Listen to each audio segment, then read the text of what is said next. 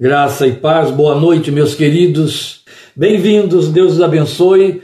Estamos iniciando o nosso Minuta, agora parte 31b de Efésios, estamos no texto do capítulo 4. Hoje leremos 7, como eu prometi semana passada, dando sequência ao nosso assunto, que é a unidade da fé, com que começamos o capítulo 4, segunda sessão da carta aos Efésios nós vamos avançar no máximo em três construtos daqueles sete. Já vimos um semana passada, não é? a unidade do corpo, e hoje estaremos vendo é, três dos outros, dos outros seis que restam.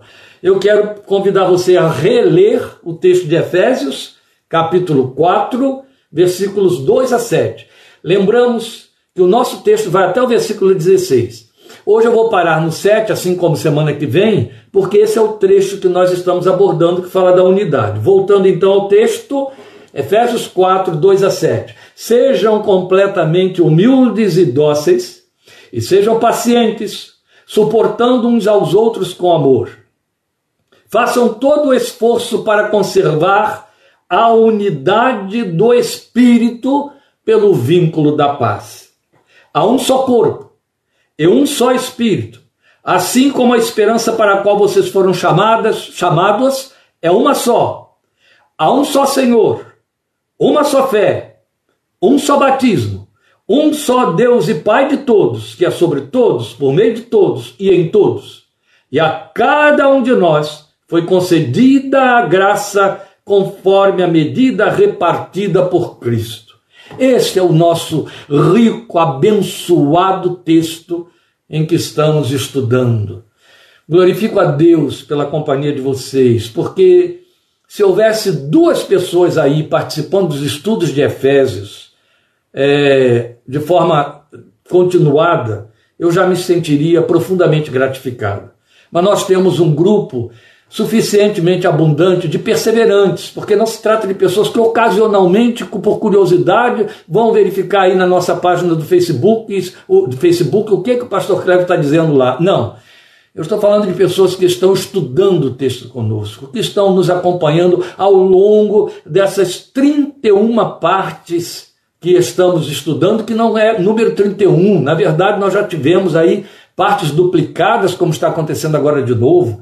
Então estamos desde janeiro ocupados com Efésios. Isso só fala da riqueza do texto, porque vocês sabem da carta, vocês sabem que estamos iniciando o capítulo 4, ela vai até o capítulo 6 e estamos desde janeiro nela. Isso é maravilhoso e enche meu coração de ânimo e alegria ao saber, ao perceber, ao ver que há vidas fielmente participativas e acredito Portanto, que vocês estejam lendo o texto, acompanhando a leitura do texto, glória a Deus por conta disso. Então, continuando no entendimento das janelas, como falamos semana passada, janelas ou elos, né? Elos da corrente da unidade que nós devemos esforçar-nos por preservar. Lembrando também que o texto diz para nós que se trata da unidade do Espírito, é a unidade que ele opera.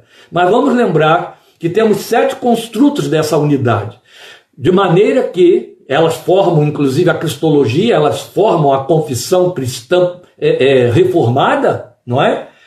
São sete. De maneira que não pode haver unidade em uma e não haver unidade na outra.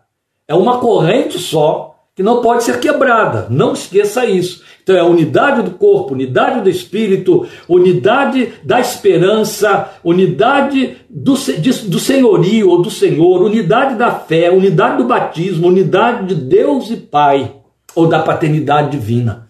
São sete. Agora nós vamos para o segundo construto, que é a unidade do espírito. Então veja bem, depois dele ter iniciado tudo dizendo façam todo esforço para conservar a unidade do espírito pelo vínculo da paz, ele começa então a descrever os elos, não é? Dessa dessa corrente de unidade, dizendo há um só corpo, vimos semana, semana passada, unidade do corpo, e um só espírito. Então agora começamos com a unidade do espírito, para chegarmos ao entendimento do que temos de saber quanto à unidade do Espírito que eu e você precisamos nos esforçar para preservar. Veja aí. Ninguém é salvo, isso é Bíblia pura, ninguém é salvo sem o agir do Espírito de Deus em seu ser. Não existe isso. Ninguém é salvo porque de repente reconheceu que a verdade era irresistível. Ninguém é salvo porque participou de uma campanha evangelística, fosse numa praça, fosse dentro de um templo e achou aquelas palavras convincentes. Ninguém é salvo porque houve uma emoção muito forte ou o coração ardeu, como querem os mormonistas, os mormons, e aí deu, deu sua é, referendo de que é palavra de Deus e eu tenho de crer. Não. A salvação só é operada em você se o Espírito de Deus fizer esse trabalho dentro de você. Se o Espírito de Deus te convencer do pecado, da justiça, do juízo, você é salvo. Se o Espírito de Deus promover arrependimento no seu coração, você é salvo. Se isso não acontecer, não há produto humano, obra humana, recurso humano, porque no homem não há mérito algum que possa nos salvar, e qualquer mérito seria chamado obra. E conhecemos a proclamação máxima da confissão reformista.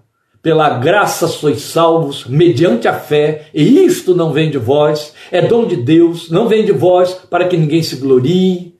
E logo no versículo 9, Paulo está dizendo que não é por obras, é pela graça. Então ninguém é salvo sem o agir do Espírito de Deus em seu ser. Ah, mas isso nós sabemos, pastor. Sim, só que o que estamos considerando aqui é que isto fala da unidade do espírito que precisa ser preservada. Se eu começar a inserir outros conceitos adjutórios do tipo, mas eu ajudo o espírito, ou eu então no meio da, da, da ação da graça, a graça vem na minha direção e eu faço a outra parte, ou eu vou na direção da graça e Deus vem ao meu encontro, eu estou quebrando essa unidade. Porque a unidade aqui significa a convicção, o conhecimento e a verdade do que diz respeito ao Espírito Santo. É unidade a partir do momento em que dois ou mais entenderem deste jeito, crerem deste jeito, confessarem deste jeito. Isso é que é unidade, porque fala-se de unidade confessional. Amém? Então ninguém é igreja, e nenhuma igreja o é, a não ser pelo Espírito Santo de Deus. Isso é facilmente visível no texto de Romanos, capítulo 8, chamado capítulo do Espírito Santo, que eu vou ler para você, ainda que ele seja longo, dos versículos 9 a 16. E por favor, se você não está com a sua Bíblia aí, o que deveria, para ir me acompanhando na leitura de Romanos 8, de 9 a 16, ouça então com bastante atenção, porque é por demais importante que essa leitura seja feita e você perceba o significado dela. O texto diz: entretanto, Romanos 8, 9, entretanto, vocês não estão sob o domínio da carne, mas do Espírito, se de fato o Espírito de Deus habita em vocês. E se alguém não tem o Espírito de Cristo, não pertence a Cristo. Mas se Cristo está em vocês, o corpo está morto por causa do pecado, mas o Espírito está vivo por causa da justiça. E se o Espírito daquele que ressuscitou Jesus dentre os mortos habita em vocês, Aquele que ressuscitou a Cristo dentre os mortos também dará vida a seus corpos mortais por meio do seu Espírito que habita em vocês. Portanto, irmãos, estamos em dívida não para com a carne, mas para vivermos sujeitos a ela. Não para com a carne, para vivermos sujeitos a ela. Se, pois se vocês viverem de acordo com a carne, morrerão. Mas, se pelo Espírito fizerem morrer os atos do corpo, viverão, porque todos os que são guiados pelo Espírito de Deus são filhos de Deus. Pois vocês não receberam um espírito que os escravize para novamente temerem, mas receberam o espírito que os torna filhos por adoção, por meio do qual clamamos: Abba, Pai. Próprio Espírito testemunha ao nosso espírito que somos filhos de Deus. Neste texto, nós temos a proclamação doutrinária máxima desta ação e garantia operacional do Espírito Santo para nos tornar cristãos imersos no corpo de Cristo e igreja. Você vai perceber que algumas palavras são repetidas no texto. Ele usa o verbo habitar para falar do Espírito e do lugar que ele ocupa na nossa vida várias vezes. E ele usa a palavra espírito também, exaustivamente, nesse trecho curto aí, de 9, que vai até o versículo 17, e vai continuando depois, ao longo do capítulo 8. Pois bem, É disso que estamos falando. Em que consiste então manter a unidade do Espírito. Posto isto, crer nele como Deus e pessoa. Não apenas uma força ativa de Deus, como pregam as testemunhas de Jeová, então não há unidade. Eu conheço cristão, pelo menos cristão no sentido de ter trânsito dentro de igreja evangélica, que declara, ah, sim, inclusive isso nos identifica com os romanistas, eles creem na trindade e nós cremos na trindade. Alto lá, precisamos ter muito cuidado com esta declaração. A confissão trinitária não é apenas porque eu faço um batismo em nome do Pai, do Filho e do Espírito Santo, proclamo uma bênção apostólica em nome do Pai, do Filho e do Espírito Santo. Não é isso. Confissão trinitária significa conhecer a divindade que se manifesta em três pessoas distintas sendo o mesmo Deus, Deus Pai, Deus Filho, Deus Espírito Santo. Cada um deles com suas funções específicas, cada um deles com uma relação específica comigo e com a minha fé. Eu preciso conhecer isso. Porque, e aí vem, é por isso que estamos avançando na questão da unidade do Espírito. Veja, não pode ser entendido apenas como uma força ativa de Deus. Então eu preciso saber que, como ele se manifesta como Deus, não é uma força de Deus que opera, o sopro de Deus que age. É o próprio Deus na forma do Espírito e é esse que está encarregado da igreja até que Jesus volte. Já estudamos isso. Efésios 1,14, lembram? Ele é o penhor da nossa redenção. Depois, procurar ser cheio dele. Ora, se eu tenho consciência de que ele é uma pessoa divina e que é, é quem está encarregado da missão que me faz igreja, e a Bíblia me exorta a ser cheio dele. A Bíblia me exorta a não ficar vazio dele. Faz parte da unidade eu entender que eu tenho o compromisso de procurar ser cheio dele. Então não é apenas tomar conhecimento dele das suas ações. Há um relacionamento pessoal direto, pessoal, singular, na minha vida, na sua vida, com respeito ao Espírito Santo. Há um compromisso, uma resposta da minha parte para com ele. Aliás, somos exortados não só, Efésios 5,18, a sermos cheios do Espírito, a deixar-nos encher por Ele, quanto ao mesmo tempo em Efésios e em Tessalonicenses, somos aconselhados a não entristecer o Espírito de Deus, está aqui, nós veremos isso no devido tempo, é capítulo 4, e nem apagá-lo, como Paulo escreve aos Tessalonicenses. Então, isso tudo fala da pessoalidade dele, da personalidade dele da atuação ativa dele. Depender dele para se santificar, para testemunhar, para crer e compreender as questões espirituais. Tudo isso fala da unidade do Espírito.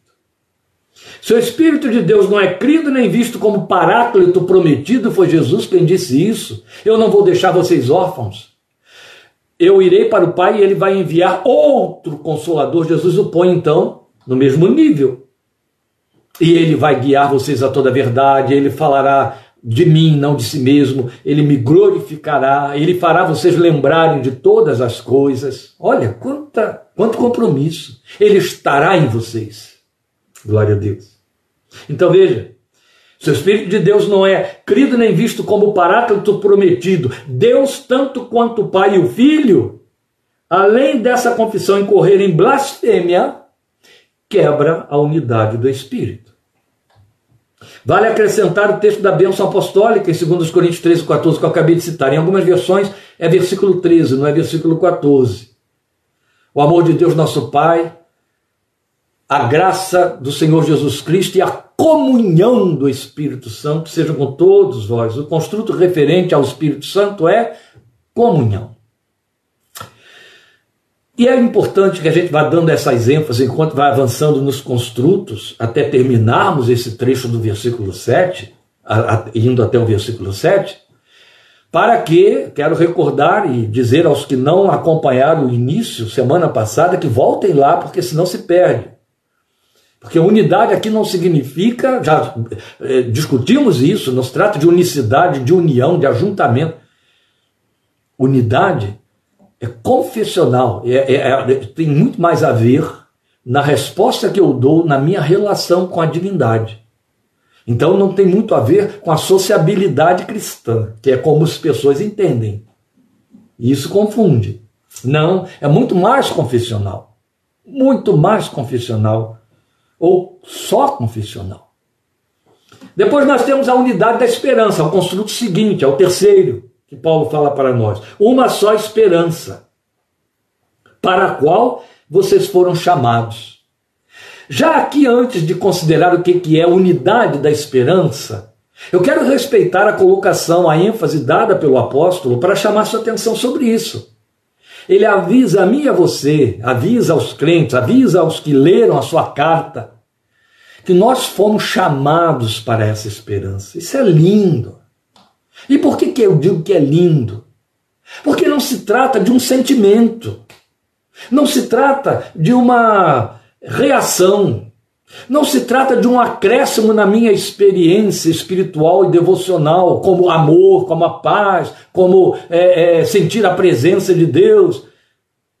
Não, Paulo está dizendo que eu fui chamado para a esperança. Sabe por que é importante frisar isso aqui? Porque quando ele escreve Romanos capítulo 1, ele diz no versículo 5 que eu e você, ou seja, aqueles que foram é, cheios do Espírito para se tornarem cristãos, fomos chamados à obediência da fé. Agora ele está dizendo que fomos chamados para a esperança. É muito bonito. Logo, ele está falando de algo que o mundo não tem. Esse é o problema. Da mesma maneira como não podemos confundir paz com calma, o mundo tem calma, o mundo não tem paz. O mundo tem todo o direito de usar essas expressões, elas estão no vernáculo. Mas espiritualmente falando, elas não pertencem ao mundo. Deixe-vos a paz, a minha paz vos dou, não vou lá dou como o mundo dá. O mundo dá com calma, com leis, com tratados. Entende? Com imposição de armas, guerras, etc.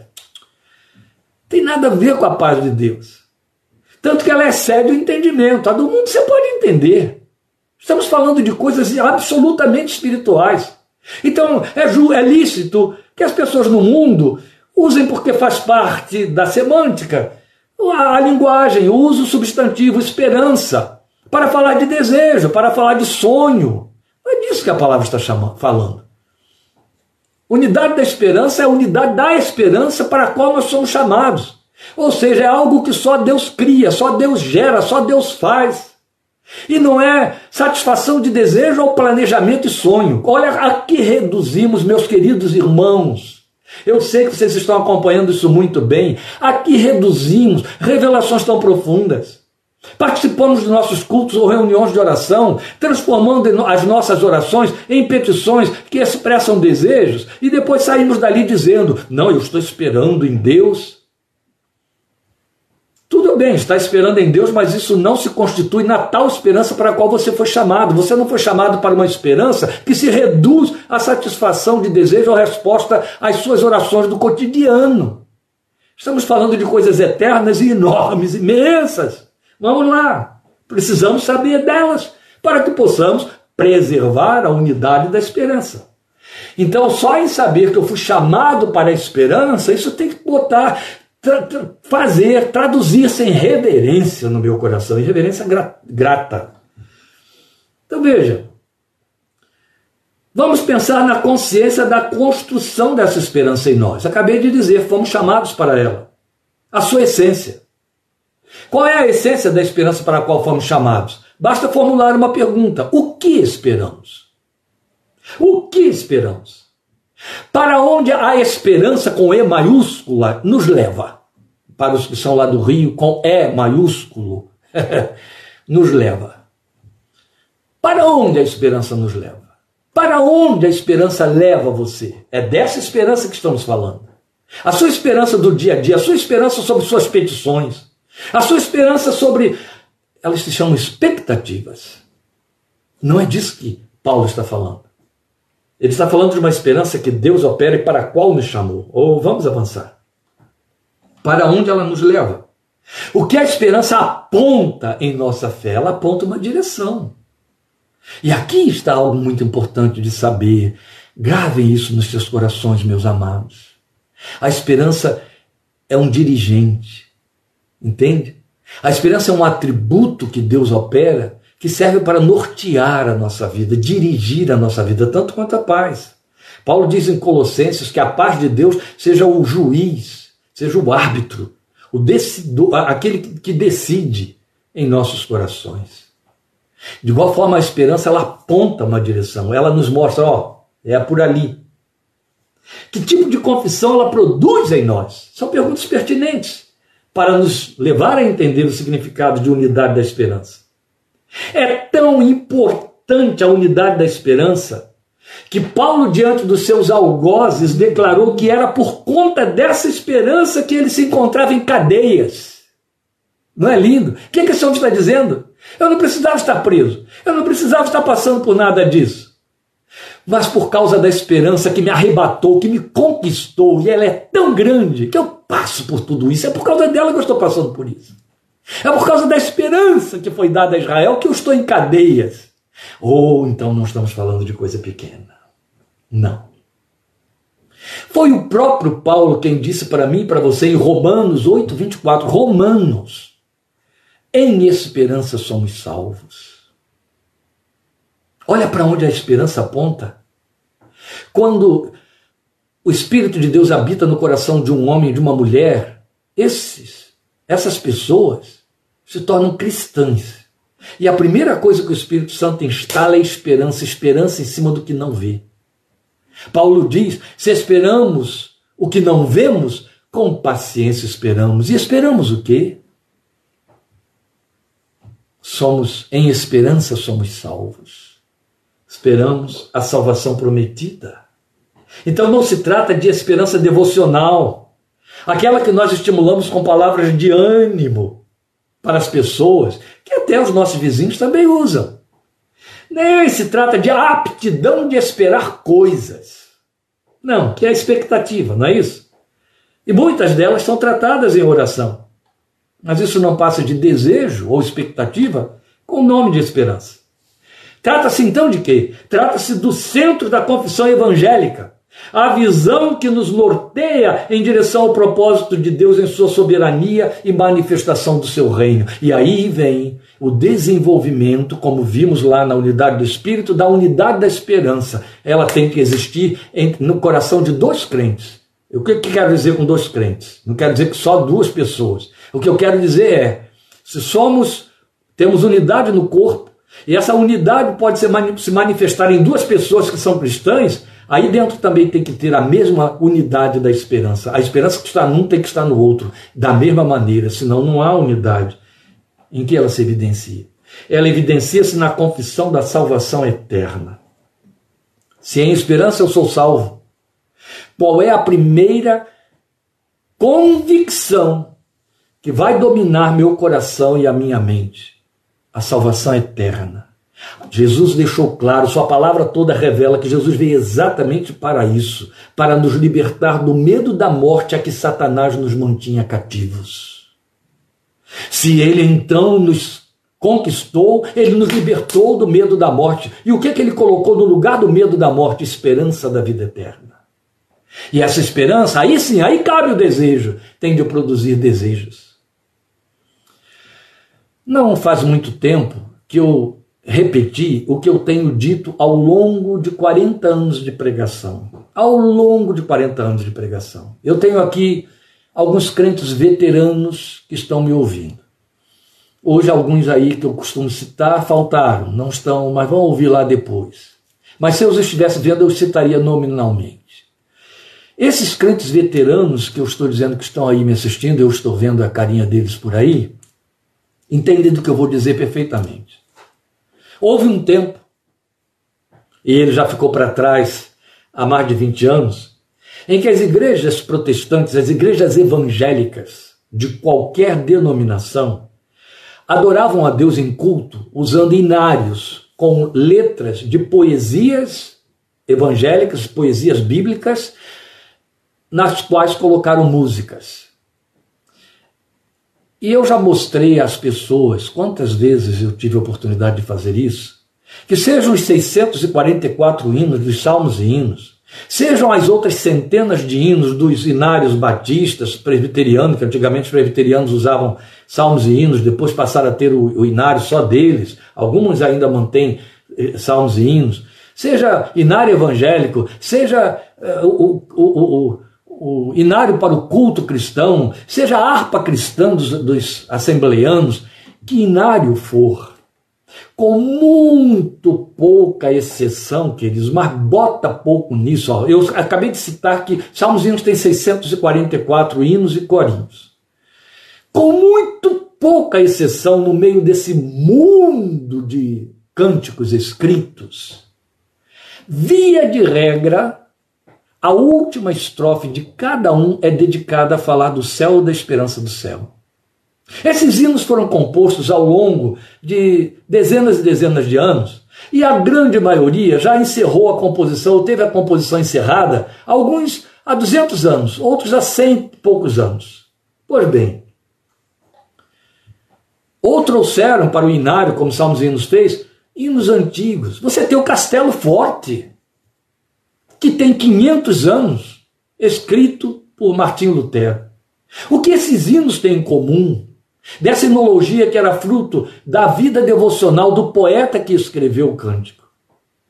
Sem exceção, ou melhor, com exceções muito desprezíveis, que ela dizer desprezível é por pequena, quantidade pequena, eles têm na sua última estrofe, isso quando não é o cântico inteiro que fala isso, a esperança do céu, da vida eterna, de estar na presença de Deus. Então você imagine que durante minimamente 200 anos, mais do que isso, 500, mas nos últimos 200 anos, à exceção dos últimos 20 agora da nossa geração, milhões de crentes no mundo se reuniam, cantavam e adoravam com louvores que sempre no fim lembrava a eles que a sua esperança é que você está salvo.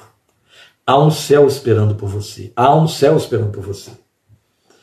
Eu não preciso dizer a você que essa esperança está tão vazia no coração da igreja nos dias de hoje que pouco se fala de céu, não é? Porque céu tem sinônimo de sepultura, de morte na cabeça de desinformados, infelizmente. Então, a primeira coisa que eu estou colocando aí sobre a unidade da esperança é que ela se evidencia na confissão da salvação eterna. Depois, na aprovação de Deus sobre a santificação pessoal do crente. Eu procuro me santificar esperando que Deus me aprove nessa minha meu, meu exercício, nesse meu investimento, compromisso, resposta.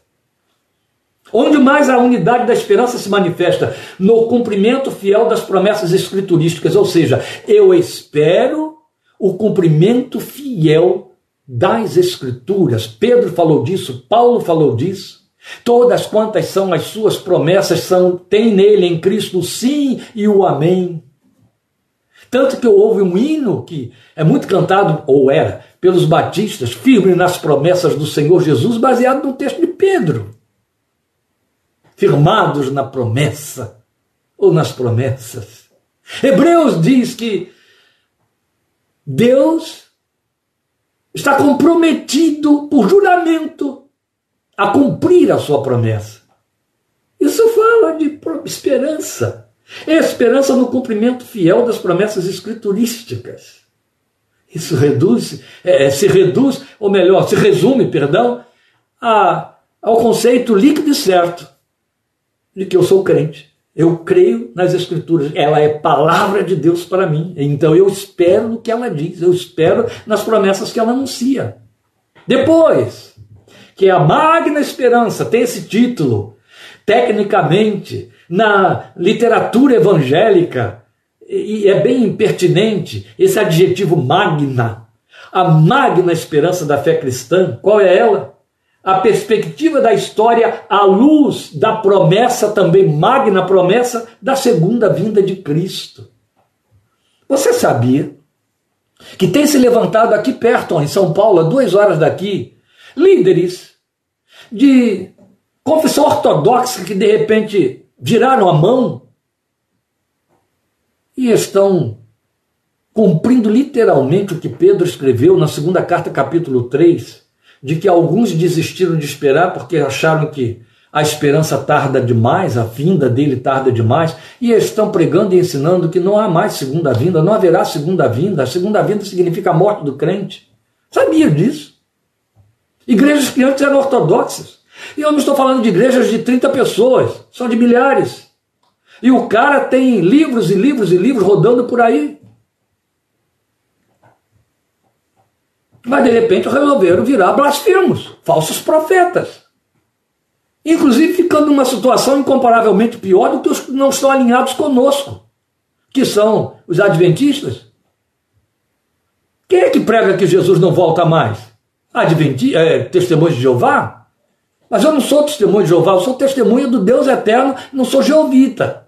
Eu sou cristão, de confissão evangélica.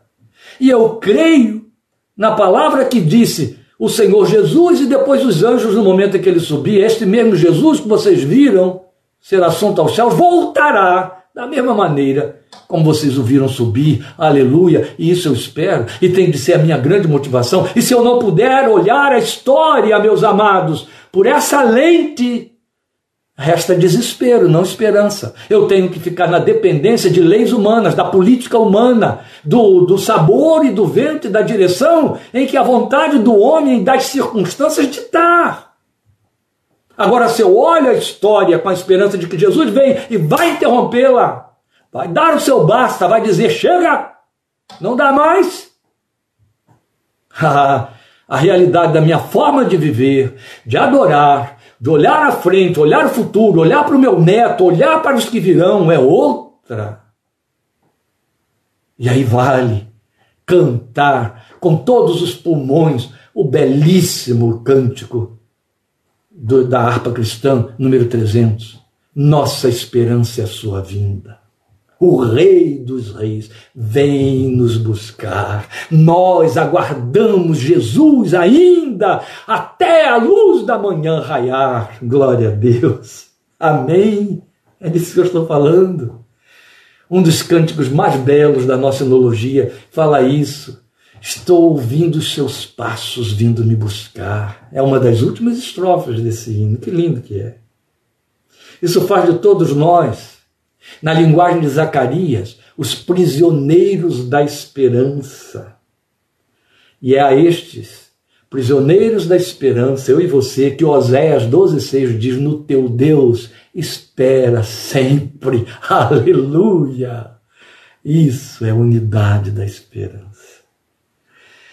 Meus queridos, se eu for obedecer a exortação da minha cunhada, eu paro agora. Se eu for obedecer à necessidade e à liberdade do nosso estudo, eu avanço para mais um construto. E assim a gente passa com três hoje e deixa três para a semana que vem, que seria a unidade do senhorio. Volte ao seu texto e você vai ver aí no versículo 5: há um só Senhor. Unidade do senhorio. Se você olhar o texto de Efésios 4, você vai dizer assim, mas são coisas tão óbvias, não é? Afinal de contas, nós sabemos que há um só Senhor. Nós sabemos que há um só Espírito, que há um só, uma só fé, há um só batismo, há um só Deus e Pai de todos.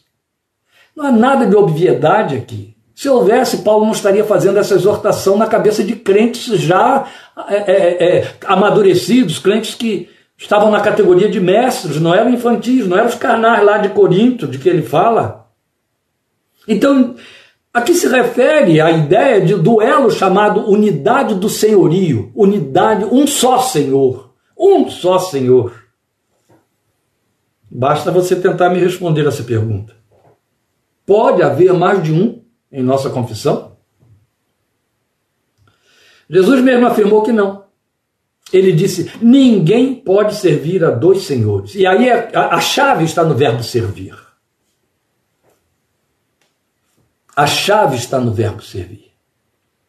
A Bíblia, de forma clara, seja Paulo em Efésios, capítulo 4, como veremos, seja Pedro, no capítulo 5 da sua primeira carta, e há outros textos mais, de forma clara, aliás, perdão, é Paulo em Atos, capítulo 20, perdoe, ela é clara quando ela diz para nós que surgiriam lobos no meio do rebanho de Deus. Ela é clara quando Pedro exorta, eh, leremos isso, que líderes, pastores, líderes, teriam de ter cuidado para não cair na tentação de se tornarem senhores do rebanho do Senhor, tendo domínio sobre o rebanho do Senhor. Qual é a primeira evidência de que alguém está tendo domínio sobre o outro num ambiente? É quando determina que o outro cumpra determinadas regras exige obediência a essas regras e o outro serve. a quem as determina. Há bem pouco tempo, surgiu entre nós uma heresia, que eu não vou citar aqui o título, em que era ensinado a um grupo de pessoas que eles seriam discípulos de um mestre. Então era assim: o sujeito é mestre, ele tem 12 discípulos. Os discípulos teriam que ser discípulos e servos. Vocês sabem a que extremo essa coisa chegou? Se o sujeito estava numa determinada casa, numa determinada mesa, e a mesa estava sendo servida, ele não se servia. Ele não pegava um copo d'água, porque à mesa estavam os seus servos que teriam de servi-lo. Sabia disso? Você está pensando que isso acabou, que isso aconteceu lá, que foi num cantinho, do, do, no escurinho do cinema? Não! Está vagando, vogando por aí até não poder mais. Está lotado disso. Entre igrejas chamadas de visão apostólica e outras coisas mais. Um mestre e doze discípulos. Eu já dei nome com endereço e tudo mais, né? Esse é o nome da heresia. Mas isso, graça. Isso, graça. Agora, durante esse período do conflito eleitoral, não faltou, a mídia mostrou isso para nós, essas denúncias de tudo quanto é canto. Pastores determinando, obrigando os membros da sua igreja a votarem na sua opção, fazendo ameaça de exclusão, declarando maldito e por aí vai. É. E as pessoas servem. E aí vão sair com uma evasiva, uma desculpa, dizendo: não, ele é um servo de Deus, é ungido do Senhor, ele é o porta-voz de Deus, ele é o oráculo, cumprindo, obedecendo o que ele está dizendo, eu estou obedecendo ao Senhor. Engano, ledo, ledo, engano, mentira e tudo mais que tem por aí junto cabe dentro desse contexto. Ninguém pode servir a dois senhores, Jesus disse. O querigma, a mensagem central da proclamação apostólica a respeito de Cristo, jamais deixou de pontuar o senhorio de Cristo. Ele é absoluto. Você sabia disso? São poucos os que estão informados de que a mensagem central da pregação apostólica, seja em Atos, o livro histórico, seja nas epístolas, era Jesus Cristo é o Senhor, Jesus Cristo é o Senhor que salva. Antes de dizer Jesus salva, Jesus perdoa pecado, Jesus te põe no céu, ele dizia Jesus é o Senhor. E você tem de se sujeitar ao senhorio dele. O próprio Jesus disse isso. Aquele a quem você obedecer, deste você é servo. E os apóstolos então correram para proclamar, e muita gente perdeu a vida por crer nessa proclamação: Cristo é o Senhor. Havia esse dístico que fazia essa, essa, esse jogo de palavras confessional entre o Império Romano, a política da época dominadora, e a igreja. Porque a igreja dizia, num bom grego, Cristo Kyrios. E os romanos e o Estado diziam, Quesas Kyrios. E quando a igreja dizia, não Quesar mais Cristos, perdia a cabeça, ia para a pira e outras coisas mais. Então não é uma confissãozinha, não é? Vale lembrar aqui Paulo dizendo para nós em 1 Coríntios 12, 3, que ninguém pode dizer que Jesus é o Senhor a não ser pelo Espírito Santo de Deus. Ele quem faz isso dentro de nós. Não há lugar para dois senhores, de jeito nenhum. Então veja, onde fica a unidade do senhorio? A certeza de que o cristão está identificado com uma outra pessoa na mesma confissão de que ambos estão sob domínio do mesmo senhorio. Tem um só senhor. A igreja não tem nem pode ter senhorio humano seja com nome de autoridade espiritual ou equivalente. São sofismas que dissimulam e enredam e põem pessoas cativas da vontade dos homens. Tanto que Pedro exorta os líderes, como eu disse aos irmãos, quanto a se protegerem dessa tentação de exercerem domínio sobre o rebanho de Deus. Outro aspecto é que o senhorio aponta diretamente para a soberania divina, que é a própria natureza de Deus, ele é soberano indiscutivelmente. Quer os homens reconheçam ou não reconheçam isso, ele é soberano na terra e na história da terra. Não importa que o tamanho da terra seja um território do tamanho da Rússia, do tamanho dos Estados Unidos ou do tamanho do Brasil, que é uma Europa ocidental sozinho. Não importa o tamanho da terra. para que você não pense que eu estou falando apenas do planeta. Não, ele é soberano sobre a terra e sobre a história. E a Bíblia declara textualmente para nós em Filipenses 2 que um dia todo joelho se dobrará e toda língua confessará que Jesus Cristo é o Senhor para a glória de Deus Pai. Aleluia! Porque o tom da confissão vai dizer quem está proclamando por reconhecimento e, e adoração e quem está proclamando por pavor. E para encerrar, Paulo nos diz em Romanos 14, 9: Foi para isso que Cristo morreu e ressuscitou, para ser Senhor de vivos e de mortos. Para não abusar muito, a nossa minuta passou aí dos 30, mais 12 minutos, mas eu já disse, a partir de agora não tem mais 30 minutos, eu vou parar por aqui. Então, quarta-feira que vem, meus queridos, 20 e 30, nós teremos parte 31C, para fechar esses construtos. São os três últimos que nos faltam. Volte aí ao seu texto no versículo 5. Acabamos de ver a unidade de senhorio, depois vem a unidade da fé, a unidade do batismo e a unidade da paternidade divina, ou seja, uma só fé, um só batismo, um só Deus e Pai de todos, que é sobre todos, age por meio de todos, glória a Deus. Isso é o que veremos semana que vem. E eu desejo muito que você esteja sedento e faminto para continuar a receber e se edificar e ter recursos para a sua fé e para discipular outros. Amém? A começar por sua casa. Deus te abençoe muito. Obrigado por sua participação. Domingo estaremos nos ouvindo de novo às 17h30. Amém? Senhor te abençoe. Obrigado e até a próxima oportunidade. Em nome de Jesus. Amém.